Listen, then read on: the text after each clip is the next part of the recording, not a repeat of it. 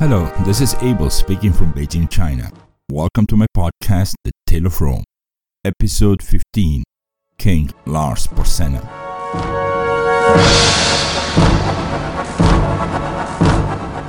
Last week we had the Tarquin the Proud managed to convince the king of a city called Clusium to invade Rome with his forces. That king's name was Lars Porsenna. Clusium, one of the oldest powerful cities in the confederation of Etruscan cities, there were 12, was on a hill and on the fringes of a river called Clanis, northwest of Rome. The word Clusium was a modification of the Latin word cludere, which means to close, and the city was within the sphere of direct influence of Rome. Although it was not as close as Veii, getting to Clusium from Rome was not a hard task the Etruscans themselves called their city Clevsin. Today, the Italian city of Chiusi in the region of Tuscany is partially built on what in antiquity used to be Clevsin or Clusium. Today's population of Chiusi, according to current online sources, is some 10,000 people. And getting to Chiusi is very easy if you are in Rome, as the A1 highway connects both cities. You can also visit Chiusi by train. And in the times of King Porsenna, the river Clanis was perfectly navigable between the Etruscans and the Romans. I put a picture of Chiusi and what it looks like today on the website.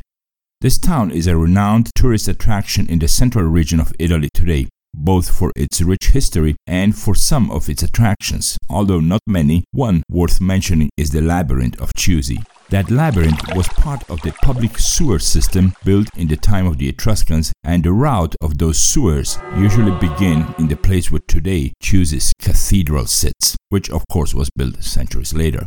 I recommend hiring a tour guide if you feel like entering that maze. So, if you go to Tuscany and if you have time to visit Chiusi, do not miss that relic of the past. As for Tuscany, the Apennines throughout the east of the region give it a somewhat nostalgic taste to the whole region. And apart from Roman history, Tuscany was always at the foundations of Italian culture and idiosyncrasy. Well, let's go back to our time and see what was happening in Rome and Clusium. But before that, we have to go for a minute and a half to the Latin word of the week. Okay, last week we had the word dipugis Dipugis in Latin means skinny, in two senses of the word somewhat similar. One as skinny in itself, as a not fat person, and two as poor and thin because of the lack of food. So, today we make it very simple. Dipugis is skinny, starved out, and it can also mean pale. Alright, now let's go to the word the Latin word of the week for this week. The Latin word of the week for this week is in situ. That's right, again, a small sentence with two words. Let me spell that for you I N space S I T U. As always, you can either see the meaning of this word on my website at www.thetaleofrome.com or you can wait until next episode. Let me get that web address one more time www.thetaleofrome.com. Alright, let's get back to King Porsenna and what was going on in Rome when Valerius Publicola turned out to be the only consul in Rome after the death of Lucius Junius Brutus. After bringing back the body of Junius Brutus, Publius was given a triumph along the streets of Rome, during which he established as a general rule that the person honored in a triumph would be pulled by four white horses, and that at the end of that ride and before getting off his chariot, that same person would make a speech in honor of other Romans who had fallen in the battle. After that, Publius Valerius began to build his new residence a little north of the Palatine Hill on a small promontory called Velia, which was quickly becoming prime location for real estate properties in Rome. As soon as he started with that construction, the people of Rome began to talk that Publius Valerius was planning to enslave the citizens of Rome and that he was building that property of his on that hill so that he could keep an eye on all of them. As soon as Valerius got wind of that rumor, he immediately called the people of Rome to form a public assembly outdoors and right in front of the hill where his residence was being built. He shouted at the people and he shamed them, saying how could they even think of something like that? He also told the people to come back the next day, and according to Livy, he ordered to dismantle the whole construction during that night. Finally, we also know that Publius ordered the lictors to approach the square where he was talking to the people, and when the lictors arrived with their fasces on their shoulders, Publius ordered them to take out the axes from among the rods and to put those axes on the ground. This meant that magistrates no longer had the power to execute someone within the perimeter of the city itself. And when Publius ordered them to put the rods on the floor too, right next to the axis, the people started to hail him with all enthusiasm. This last act meant that no one, not even a consul, was above the law, and it was at that time that the nickname of Publicola really stuck to the man. After that, Valerius continued with the construction of his residence, but he did it under that same hill where, according to himself, everyone could keep an eye on him and not the other way around. And I also told you that Valerius promulgated the two most beloved laws in Rome since Rome itself existed. One, the right to kill any man who wanted to make himself a king, and two, the right to appeal or dispute any judgment in front of a magistrate of Rome. I think it is easy to understand that Valerius Publicola was elected consul three more times during his life in the years 508, 507, and 504 BC. Finally, Valerius also ordered the Roman Senate to gather on the very next day and to vote for the missing consul because he had no intentions of being the only consul of Rome. So, the Senate voted and decided that the consul replacing late Junius Brutus would be a man called. Alright, let's see if you guys can repeat this name after hearing it just once. It would be a man called Spurius Lucretius Tricipitinus. I can imagine you're having trouble pronouncing that name just like I did. But it doesn't really matter because that senator died four or five days after he became a consul. What a lucky senator. They elect him consul and the guy dies. Ah, but what I still did not tell you was that this Spurius Lucretius Tricipitinus was actually the father of that Lucretia, that noble girl who killed herself in front of that father and husband after being raped by Sextus Tarquinius. But hey, he died, and that's about it. The Senate reconvened, and this time they voted for a guy called Marcus Horatius Pulvillus. And this one will not die on the next day, so let's keep this guy's name in our ROM memory or short term memory, shall we? This guy will end up signing the peace treaty between the Romans and the Etruscan king Lars Porsenna. Pulvillus will also be the senator who later consecrated the Temple of Jupiter on the Capitoline Hill, which was nearly finished during the reign of Tarquin the Proud. And as a side note, in the place where Publicola was going to build that residence of his in the first place, five centuries later, we will have the super famous Arch of Titus, Emperor of Rome, on that same spot. And since we're jumping around dates and centuries, and since we're also talking about Emperor Titus, I want to note that on June 28 of the year 80, that is after Christ, Rome opened its very first public games in the Roman Colosseum, which at that time was called the Flavian Amphitheater. In other words, the Roman Colosseum now exists for 1937 years no less, and if it wasn't that part of the facade fell during an earthquake in the 14th century, and if it wasn't that one of the popes authorized to pull a huge number of stones from the Colosseum for other constructions, today the Colosseum would be almost complete. And I say almost because surely some vandals took some of the statues and decorations of marble and bronze when Rome fell and when it was looted many, many centuries down the road. But hey, we're a thousand years from there, so that's going to be a tale for another day. Meanwhile, in the city of Clusium, troops were preparing to invade Rome. And that was not because King Lars Porsenna was gobbling up all the poison apples that Tarquin was serving him. Nope. It was because Porsenna himself had a very good reason to attack Rome. It turns out that in the south of Italy, in an area called as Graecia Magna, more and more cities began to fail sending merchants, caravans, and even news. Something was blocking the road.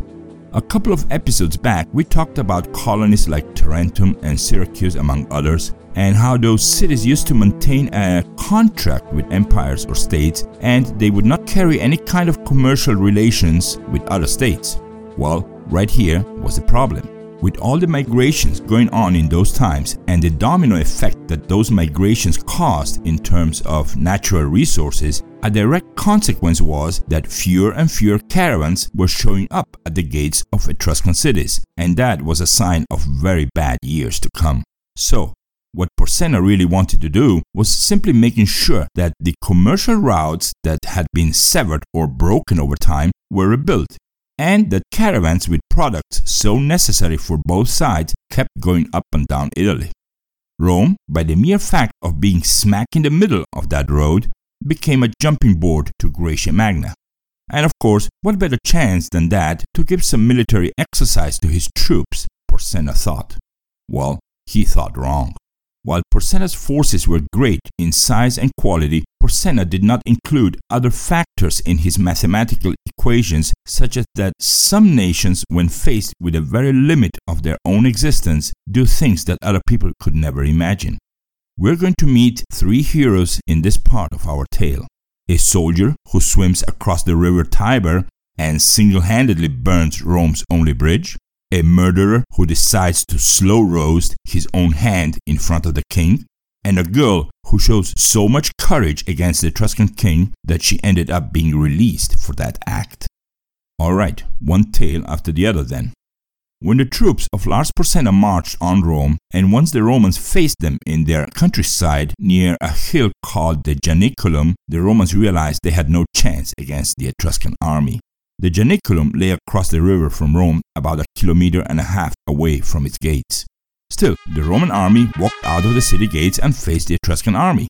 Having only one bridge as a way to return, the Romans then first started to run towards the Etruscans, and when this produced a clash between the two forces, the Romans began to retreat towards their bridge, while they were fighting hand to hand, row by row, step by step, backwards to the bridge of theirs. Once the first rows reached the bridge, the Romans began to run, knowing that if the Etruscans went into their pursuit, they would strangle themselves right at the access point of the bridge. And then something weird happened. A Roman soldier, according to historians of a very noble origin called Horatio Cocles, decided to block the advance of the Etruscans all on his own. According to legend, Horatio Cocles managed to stop the advance of the Etruscan army while his compatriots demolished the Sublicius bridge as to prevent the enemies from crossing the river. Of course, I can imagine the Etruscans looking at Horatio and wondering what was a lone idiot doing against a whole army. Initially, Horatio had two guys helping him. Spurius Lartius and Titus Herminius were on his side, but then, when the bridge was almost totally destroyed, he ordered these two guys to save themselves behind the city walls while he would keep fighting on the other side of the river all alone. When the bridge was all up in flames, Horatio dove into the river with all his armor, and according to the historian Polybius, he drowned before reaching the opposite side. But, according to Livy, this guy did indeed manage to swim to the other side of the river and return to the safety of the walls of the city he just saved. By the way, Cocles was not his true surname, but his nickname, which indicated that Horatio had only one eye. But those same legends claim that this Horatio was a descendant of those very same Horati brothers, the ones who fought for Rome during the reign of Tullus Hostilius back in episode 6. I personally doubt that, but I'll say it anyway. The British historian and writer Thomas Macaulay refers to this legend in his collection of poems called Chants of Ancient Rome, which were published in 1842. His poetry hails this solitary act of heroism, and the most famous quote goes something like this What a better way of dying a man can have than to confront his own terrible fate defending the ashes of his parents and the temples of his gods. And of course, by then, the Etruscans already woke up from their stupor, and now they had no choice but to start thinking how to cross to Rome. The bridge was gone. In the city, in the meantime, people hailed Horatio with chants and cries, and it is said that at a later date, the Romans gave him as much land as he could circle in one day with an ox and a plow, and they would also give him a cow. Of course, this tale of the defense of the bridge has more people saying it's all just lies than people in favor, historically speaking. Livy himself recognizes that many of the stories he described, he wrote them based on sources whose veracity he could not corroborate. And even though all the stories about the siege that Porsenna put on Rome after the bridge was gone differ one from another, they all can be categorized in two general lines. Either Porsenna managed to take Rome and then decided to make peace with the Romans, or Porsenna failed to establish himself in Rome and he just ended making up a peace treaty anyways. Personally, I think Porsenna did take Rome and he did rule the city for a while, and he then left a son of his in charge. Later, the Romans would eventually get rid of that son and they would resume steering their own destiny. But whatever the case, none of the stories mentions Tarquin the Proud, not even in the slightest, which corroborates that Lars Porsenna had his own reasons to attack Rome. What we definitely do know was that after the bridge was gone, the Etruscans settled in the Janiculum and the siege began. And it is here that King Porsenna got the scare of his life when on a bonny day another Roman soldier with the explicit permission of the Roman Senate approached the Etruscan camp at night and managed to sneak into it. I'm talking about a guy named Gaius Mucius, a young man of patrician lineage who saw that the siege was getting too severe and that hunger began to be felt around Rome and so he decided to enter the enemy field in order to kill the Etruscan king on his own. To avoid being proclaimed a deserter, he presented his resolution to the Senate one day before, which gave him his approval. Of course, the Senate had nothing to lose. Disguised, Mucius penetrated into enemy lines. But having never seen King Porsenna in person and thinking that if he did not hurry up he would be discovered and killed, he mistakenly killed a king's secretary instead of the king. Arrested and led before the king, and far from being intimidated, Mucius presented himself as a Roman citizen in charge of Porsenna's assassination. And to punish himself for the mistake he made by killing the wrong guy, Mucius stuck his right hand into a brazier that was there in the tent right in front of the king's eyes. While the hand was burning and melting, Mucius, without ever flinching, told Porsenna that within the city of Rome, 300 young people had just sworn to kill Porsenna and that he was just one of these 300. And he also told him that this was not against the people of Clusium or against the Etruscans. This whole thing was just personal. Yep, it was a way to revenge for the siege that Porsenna was putting on Rome. They were going to try it 300 times, one after the other, Mucius said, until one of these 300 guys would someday succeed. Impressed and quite shaken, the king ordered to lay down the weapons and sent ambassadors to the Senate next morning as soon as the sun came out. I imagine that the king did not want to think that he was having no less than 300 psychopaths looking for him for the rest of his life. Gaius Mucius received the nickname of Scaevola for this act, which means left handed and the Senate gave the man some land on the other side of the river, which in the future were called the Mucius Meadows. Ironically, despite all of the honors that the city gave to Mucius, the Senate forbade him to offer a sacrifice to god Jupiter in the temple of the Capitoline Hill by the fact that the sacrifice had to be offered with the right hand, and Mucius no longer had a right hand. Next week, we are going to see the story of a heroic girl named Cloelia and how peace returned to Rome. But it wasn't going to be for long because the old Tarquin keeps creeping up in our tale. We will, however, say goodbye to the Etruscan king Lars Porsenna. But the most important thing we will see next week is a new institution in Rome. It is the institution of the dictator. What did you say? A dictator? Didn't we just say that Rome has sworn never to have kings again? People with absolute power? Well, yeah, that's true, but as good Romans, the senators of Rome invented a way to get the best of both worlds. On one hand, limited power for one year placed in the hands of two consuls. On the other hand, unlimited power for a period of six months placed in the hands of one military commander when Rome really needed it. That was the dictator. And I would say that this dictator came in the very right moment and saved the city in the very last minute because our next episode is called Episode 16 The Battle of Lake Regillus. Thank you for listening, and until next week.